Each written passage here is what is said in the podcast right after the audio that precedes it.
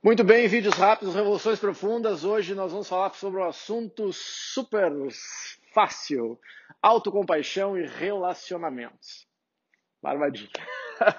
Bom, gente, a questão é a seguinte, né? Esse mês todo estou falando bastante sobre autocompaixão e compaixão, coragem, presença amorosa, conectada.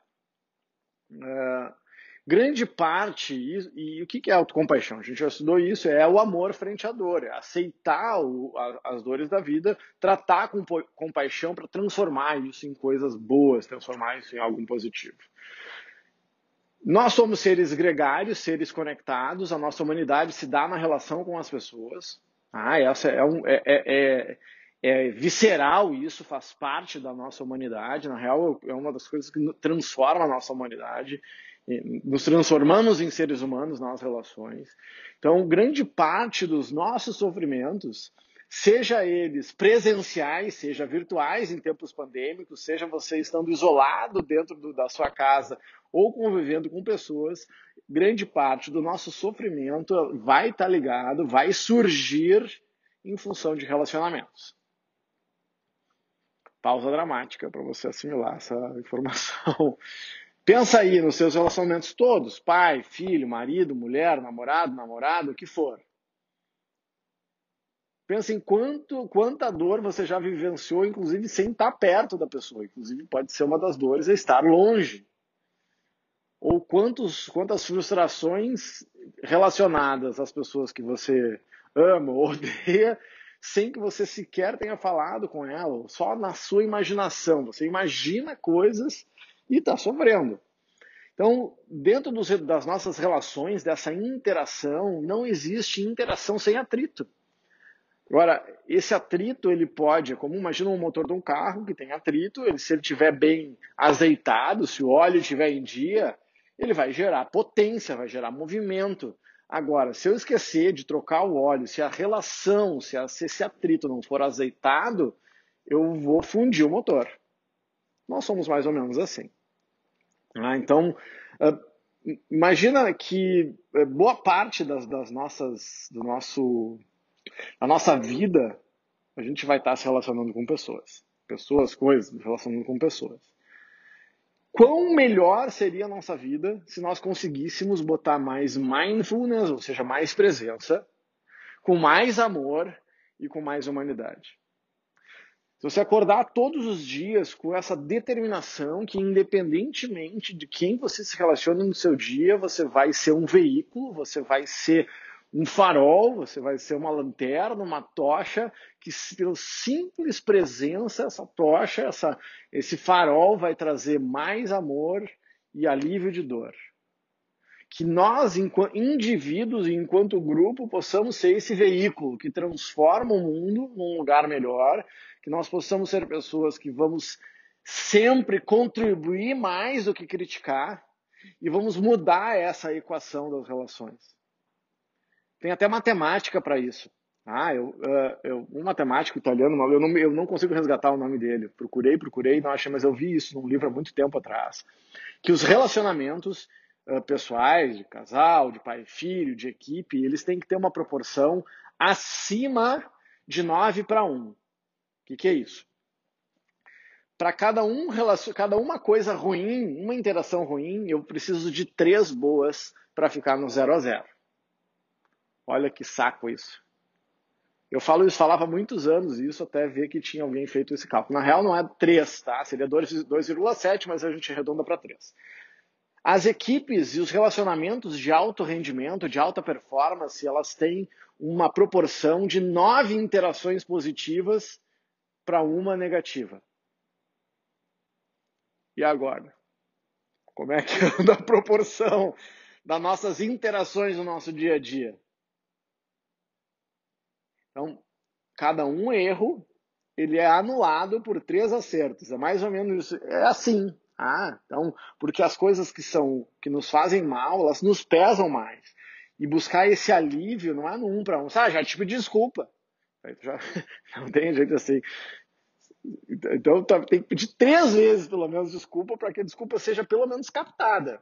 E para que ela realmente funcione, tem que ser umas nove vezes. É assim.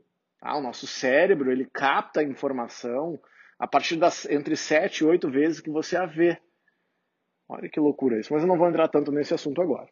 A questão dos relacionamentos, das dores dos relacionamentos, de regra, elas são, elas são de duas ordens. Uma é relacionada à dor do relacionamento quanto à conexão e outra à desconexão. Quanto à questão da conexão, é, são as formas com as quais nós nos relacionamos, as formas com as quais nós interagimos. Se eu ajo e converso com o punho cerrado, se eu brigo muito, se eu reclamo, né? se, eu, se, eu, se eu tenho crises de raiva, tenho ciúmes que me trava, se eu tenho. Bom, aí você pode tabular quais são os sentimentos que te fazem mal e que fazem mal para qualquer relação. Essas são dores da conexão. E isso é o autoestudo. Eu tenho que ir observando no meu dia a dia para ver como conect, estar conectado pode nos gerar dor. Não necessariamente sofrimento. sofrimento. É isso que a gente não quer. Por isso que a gente age com compaixão, que é para anular ou transformar o sofrimento, ou seja, não gerar sofrimento. Porque o sofrimento é igual, o sofrimento é a resistência aplicada em cima da dor. Nós já estudamos isso. A segunda forma, a primeira conexão, a forma de desconexão, a dor do, da, dos relacionamentos relacionados à desconexão é a ausência, é a displicência, é o descuido. Porque o oposto de amor não é ódio, gente. O oposto de amor é ausência. O oposto do amor é a displicência. É a indiferença, melhor ainda. O oposto do amor não é o ódio. É a indiferença. É o vazio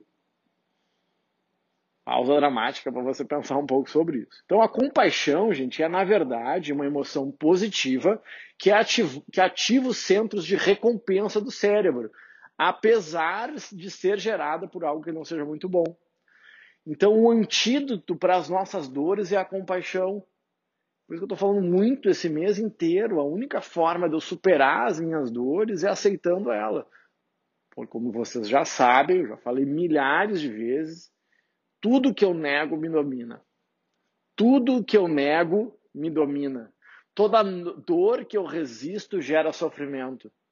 Toda dor que eu nego gera sofrimento. E nem, então, a única forma de transcender de, é aceitar a humanidade, aceitar que as coisas são difíceis. E aceitando, eu transformo. É como a pessoa viciada. O drogado só se cura quando se entende como drogado. Ah, eu, ah, eu, me, eu passo a ser uma pessoa racional no momento que eu aceito a minha, a minha, a minha posição de, de ser irracional. Ah, então, uma forma muito útil e eficiente de mudar a, essa interação negativa, a direção de um relacionamento, é, é agir com compaixão. Naquele momento, ou seja, quando eu me dou conta que a minha interação está gerando sofrimento, eu, eu, isso, eu fazia isso com a equipe, no início ficavam até desconfortáveis comigo, mas eu vou retomar isso. Eu não estou precisando mais tanto. Tá, olha, essa, essa interação está me gerando muito desconforto, vamos tentar de novo? Vamos lá. Aí, sei lá, a Fê deu uma rosnada comigo. Sabe, Fê, não foi legal essa tua interação. Vamos tentar de novo, tenta de novo. Agora, agora com amor. Daí ela vai. No início é um pouco, no início é um pouco teatral, mas a gente faz um reset e eu tenho buscado praticar isso no dia a dia, nos relacionamentos mais próximos. Ah, não tô, desculpa, não, eu não reagi bem, deixa eu tentar de novo. E aí, e aí quando tu faz isso, tu já faz uma brincadeira. Ah, deixa eu tentar de novo. Olha, desculpa, eu nunca consegui reagir da melhor forma nesse momento. Deixa eu responder de novo. Fala de novo. Aí eu faço um reset na hora. Essa é uma técnica bem boa, bem fácil, simples, quase boba é você se dar conta no momento que está acontecendo, para, para, tá, deixa eu, vamos tentar de novo. E se não está sendo possível, olha, está muito desconfortável, tá muito mais confortável do que eu estou conseguindo aguentar, a gente pode parar um pouquinho e retomar nossa conversa daqui um pouco. Eu estou agindo com compaixão, eu aceito a minha incapacidade de dar conta daquele movimento muito forte, para o respiro, podemos falar daqui a pouquinho, Claro que tem que ter confiança, a pessoa que a gente tem que estar também tem que estar disposta a fazer esse tipo de coisa, o algoritmo é um pouquinho maior. Mas enfim, esse era o recado de hoje. Manda esse videozinho aí para quem você acha que está precisando um pouco mais de compaixão na, na relação. Beijo no coração.